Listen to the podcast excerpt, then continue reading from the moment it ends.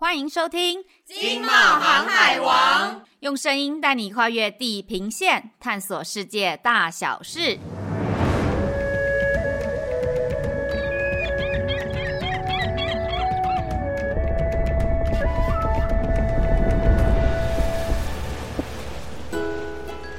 Hello，各位听众朋友，早安、午安、晚安，我是今天的主持人心如。每当我们提到沙乌地阿拉伯或是中东地区，不知道你想到的会是什么呢？是富得流油的漫天黄沙，回教徒一生必去的朝圣之地，还是大撒币抢办电竞、世博和世足赛的白袍富翁满街走呢？不管哪一个画面哦，有钱有闲又有雄心壮志的中东心脏，沙乌地阿拉伯正着手改革，大步向前行。那这又会跟台湾有什么关系呢？今天的节目呢，我们就邀请到本会市场拓展处亚西非洲组的 McKenny 来跟大家聊一聊黑油、白袍与黄沙，勇渡沙乌地赛事商机新蓝湖。我们欢迎 McKenny。Assalamu alaikum，大家好，谢谢主持人。那我首先先呼应一下主持人刚刚提出的中东意象，那也是呃我们今天的主题沙乌地阿拉伯。如果呢我用一个比较好的比喻来理解的话，大家都知道光的三原色会是红色、绿色跟蓝色嘛，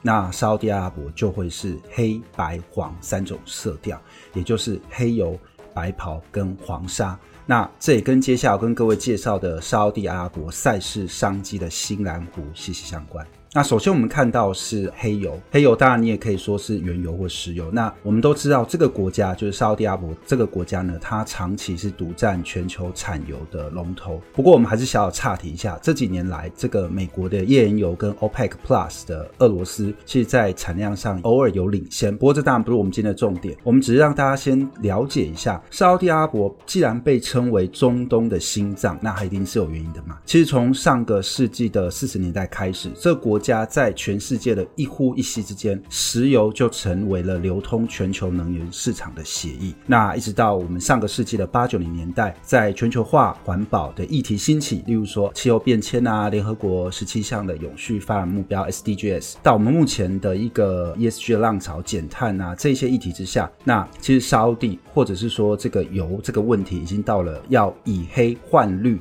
才能转金的关键时刻。而我们刚刚提到石油输出国组织 OPEC 当中，中东这个地区其实有五个国家是加入的。那当然，它的产量依序的话是沙乌地、伊拉克、阿联、伊朗跟科威特，他们这五个人的产油其实大约占了全球产能的四分之一。其中啊，沙乌地阿拉伯这个国家其实就独占了这个组织的三分之一的产能，跟全世界超过百分之十的产量。那特别要提的是说，也是补充一个冷知识，其实沙乌地国家石油公司沙乌地 Aramco，也有人翻成沙乌地阿美，它是目前全世界全球。市值第三大的公司，它的估值我查了一下，以最近的资料来看，差不多在两兆美元。那这是什么概念呢？因为我刚刚说它是第三大嘛，所以目前第一大是美国的苹果，OK，你肯定听过。第二大就是微软。那我们再跟我们生活更贴近一点，就是说我们的台积电护国神山，它差不多是六千亿，它目前全世界排第十一。所以说我们就可以理解说，哇，这么大的一家公司，它的一个重要性跟它的影响力。那当然，我们如果稍微再延伸一点点的话，是有关于石油美元这件事情。石油美元这个词，你也可以 Google 一下。不过我大概很快的解释就是说，它是因为石油长期以来用了美元做计价，作为交易货币。所以如果这样来说的话，那当然它就连带了去提高美国的影响力。那当然对 OPEC 成员国，特别是作为龙头的沙乌地，它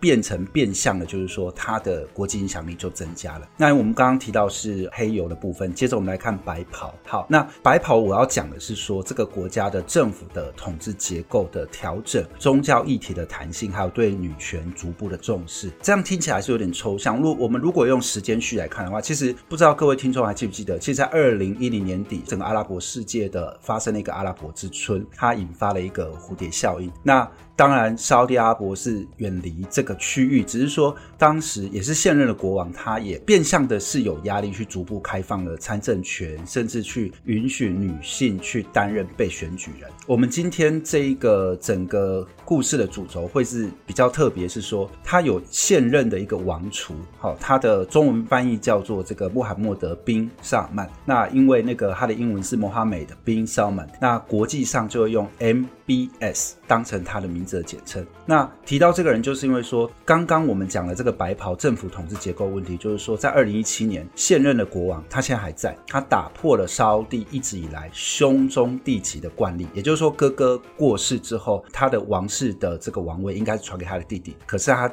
正式改立他自己的儿子来当继任的王储。那现在这位未满四十岁的王储。他之前曾经是沙乌地阿拉伯的一个国防部部长跟第一副首相，那现任的政府职位是国家的首相跟经济发展事务委员会的主席，就有点像我们经建会的主委的概念。所以说，他的这个 MBS 他的上台不仅是表示这个国家的权力结构发生了一个很大的改变，那更多的也是说这个国家在面对他们当地这个整个宗教社会传统跟当前经济发展压力下不得不的改变。那当然我们就可以去思考，也可以理解是说。这个国家在石油产业以外，它也不得不去将更多的产业带进这个国家，例如说制造业啊、观光啊、影视啊，甚至电竞，这待会我们会提到，以及对于女性各种限制的一个快速松绑，那这样当然也会是新的商机所在。那第三个提到是黄沙，那黄沙这个词呢，我所要表达的是这个国家的区位优势跟各种大型的基建计划。这个大型基建计划其实主轴会是各种新的一个，如果我们通俗讲叫造镇计划，不过。我们现在要讲分析一点，就是智慧城市，OK，智慧产业的发展。那这个东西呢，在他们这个沙乌地里面，他们整个国家把它冠上愿景二零三零 （Vision Twenty Thirty。这个愿景二零三零讲的就是说，他希望。未来，沙乌地阿拉伯能够成为阿拉伯跟伊斯兰世界的心脏。你看“心脏”这个词又来了。那当然，这个是建立在它的能源的议题。好，那全球性的投资强国哦，这个待会会补充什么叫做投资强国。那第三呢是欧亚非三洲的枢纽，这就是它的区位优势嘛。具体来讲的话，其实他们第一个这个呢，就希望说借由沙乌地国家石油公司，刚刚提到了沙乌地 Aramco 去释出至少百分之五的一个股份，成为全球的最。大上市的公司，并且呢，利用这个资金去成立全球最大的主权财富基金进行转投资，那预估差不多是两兆美元，等于说利用这个石油的财富的优势来进行各种投资，那。他也希望能够增加非石油的收入，因为我们刚刚讲那么多，大家都知道说啊，这个国家就是靠石油赚钱。可是我们有提到嘛，这个当气候变迁的议题、ESG 这些问题的什么净零碳排在发生的时候，你不可能永远只依赖你的石油收入，所以他希望能够增加非石油的收入，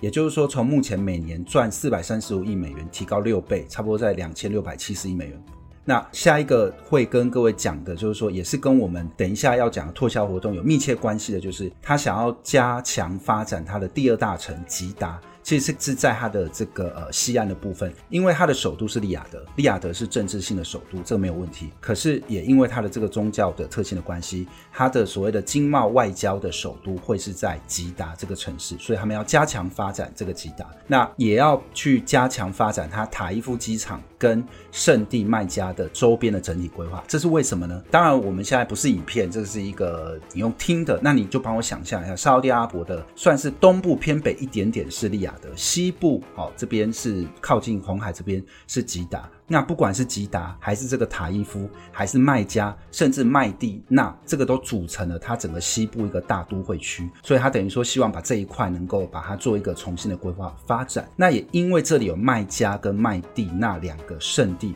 那吉达作为他们的出路的一个门户。它的重点在于说，他想要将宗教旅游的人数从八百万人次提高到三千万。那最后一个还是可以跟各位特别再补充的是说，像前面有提到说，可能妇女的这个问题，对于性别的重视，或者是对于女性限制的松绑，他也希望能够去增加妇女的就业率。从目前的百分之二十二增加到百分之三十，那甚至也去降低它的失业率。那这一些林林总总讲那么多，其实这个 Vision 二零三零就可以理解成说，它当然它就会去显示它希望能够大刀改革、大步向前的一个决心。哇，谢谢 McKenny 的分享啊！这一段下来的资讯量有点惊人。那我来帮各位画出过去、现在和未来的三个重点。那黑油呢，指的就是过去沙国的本钱优势正在逐步流失的现实，而白袍呢，指的就是现在王室的权力不得不顺应外界而改变啊。黄沙呢，就是指的是未来的愿景二零三零的各种超大型的计划落实而带来的重生契机。那关于我们今天的主题，沙乌地阿拉伯赛事商机新蓝湖，我先说哦，我知道赛事商机呢，随着沙国的开放，还有砸大钱嘛，获得办各种大型活动的主办权。那有哪一些部分呢，是值得我们要注意的呢？还有，为什么你要用蓝湖而不是用蓝海呢？好，谢谢主持人的提问。那我先就这个大型国际赛事来做个说明。那我想大家应该能够理解说，当我们举办一个大型国际型一个重要的一个赛事的时候，最直接受益的一定是它相关的基础建设的投资跟翻新。OK，这个不难理解。那延伸多一点点的是提高这个国家的国际知名度跟带动它的观光产业嘛，这个也可以理解。那我们稍微再多一点的话，通常我们可以看到是它会刺激这个国家本身的产业转型，也会带动它人才培育的一个新的方向。那最最最重要的，通常这也是比较无形，不过这也确实也是很多新兴国家最在乎的，就是它会凝聚或者是重新塑造这个国家的新的认同。更重要是能够提高民族的自信心，这个也就是所谓的。大型国际赛事对这些主办国他所在乎的点。那回到我们今天的这个主题啊，我们来看，如果从时间序来看，这几年其实沙乌地阿拉伯这个国家，它积极收购大型的游戏平台，也去提倡 e-sports。那 e-sports 加了一个 e，其实指的就是电竞。那具体来说，像今年，今年他要主办这个电竞的世界杯。那他已经也宣布说，在沙地阿拉伯会就地成立至少两百五十间的游戏公司，他预估大概创造四万个工作机会。那预计在二零三零年为沙地阿拉伯的 GDP 贡献一百三十多亿美元。那这个跟我们有什么关系呢？其实稍微查一下，你就会知道。从贸易署的资料我们可以看到，以台湾跟整体中东区域的出口贸易来看，资通讯设备有关的，那在我们二零二三年其实第一名，占了百分之二十一，将近四亿美元。那接着我要讲的是分享你个人经验。其实我上周在我们录节目的上周，刚从日本的爱知县的国际博览会的场地回来。这个地方其实二零零五年爱知县国际博览会它举办的场地。那我顺手大概去研究了一下，就是说这个资料告诉我的是说，大概半年的展期，一百八十几天的展期，它的入场人次当时设定是一千五百万。可事实上，后来统计差不多是两千两百多万。那我们台湾超过两千三百万人口，好，所以几乎是一个整个台湾的人口在半年涌到这一个地方去参与当地的活动。那近一亿美金的净收益，特别讲的说，当然它已经扣掉所有的各种投资啊、各种成本，它近一亿美元的一个净收益。那更关键的是，他当时所训练近一万名的多语跟服务的人才，在当地就成为了就业市场上的一个薪酬。所以，我们如果回应前面所提到沙乌地阿拉伯愿景二零三零这一个活动啊，你看哦，它叫做愿景二零三零。那这个世博，如果说它假设真的一切顺利的话，这也会成为在这个时间点展示这个国家转型的最重要舞台。因为在实践一个美好的生活跟落实未来想象、自我期待之下，那世博的红利将会从有形的土地开发、产业应用、观光效应或人才培育，带动成无形价值观的转变。那我们如果再白话一点，就是说，沙地阿拉伯它可以从卖石油变成卖形象、卖服务，卖的是民族的荣誉感。那至于世界杯足球赛呢？当然，我想大家应该会更熟悉一点，因为这个球类是被认为是目前全世界最多人收看的单一运动的活动，至少十六亿人口来收看。那在二零一八年的报道中，曾经有媒体指出说，其实足球产业每年相关的生产总值达到五千亿美元。那如果以当时的这个国际的 GDP 来看的话，被列入了全球第十七大的经济体。我们台湾差不多第二十二十一而已。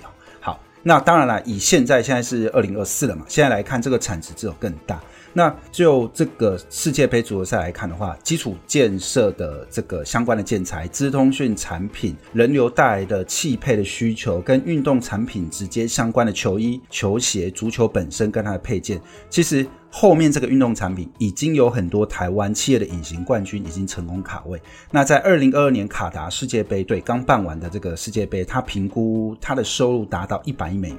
周边的产品的产值差不多是三千亿美元。所以我说，我们放眼二零三四年的世界杯，它的经济效益其实会让我们有无限的想象。那最后呢，还是要就是主持人有提问到说蓝湖啊。为什么要用蓝湖而不提蓝海？是这样，是因为说蓝湖是指整体的这个市场，因为湖比海小嘛，所以湖确实它的规模比较小，那它也比较不会吸引到具有更多优势的大企业，那也不会因此就很快的从蓝海转为红海市场的过度竞争。那另外一方面，蓝湖它通常需要是规模比较小的利基型产品，具有关键或特殊零组件的市场，因此可以维持比较高的一个毛利率。那当然讲到这里，你就可以能够理解吧？这也是我们台商除了很多的隐形冠军之外，还有所谓的亚军王。也就是说，我是第二名，甚至我是第三名，但是我有我的优势所在。什么优势呢？客制化高品质，业者小需求，我们可以做到中价位。更重要是，我们台商本身最擅长的跨领域的强整合，这都是我们亚军王的优势所在。那以上呢，就是今天跟各位分享的黑油、白袍与黄沙泳渡沙地赛事商机新蓝湖。那希望给正在收听的你能够感觉到有趣又有料。那当然不能免俗的节目，最后还是要跟各位工商一下。听了那么多，那我们冒险到底可以带你怎么做，才可以去迅速的抢滩呢？好，那跟各位工商一下，我们二零二四年中东海湾三国贸易访问团已经正在这个热烈的招募当中。那我们第一站呢，预计去中东的心脏沙乌地阿拉伯首都利雅得，跟经贸外交的首府吉达，一国双战。那也配合在吉达首都办理台湾形象月。那第二站。会前往巴林的首都麦纳马，那这个国家其实是中东最开放的经济体之一，它落实了二零三零的巴林愿景跟经济复苏计划。第三站是阿曼的首都马斯开特，那因为它执行了阿曼的愿景二零四零与它的国家改革奏效，也正在推动它多元产业的发展，摆脱这个过度依赖石油经济，潜力是可期的。因此呢，我们有信心带您做到贸易不冒险，好在有冒险。我们非常感谢 McKenny 的分享，希望听众朋友会喜欢我们今天的主题，赶快动动手指订阅我们的频道哦！金茂航海王，期待下一次与您一起出航。马阿萨拉玛，拜拜，拜拜。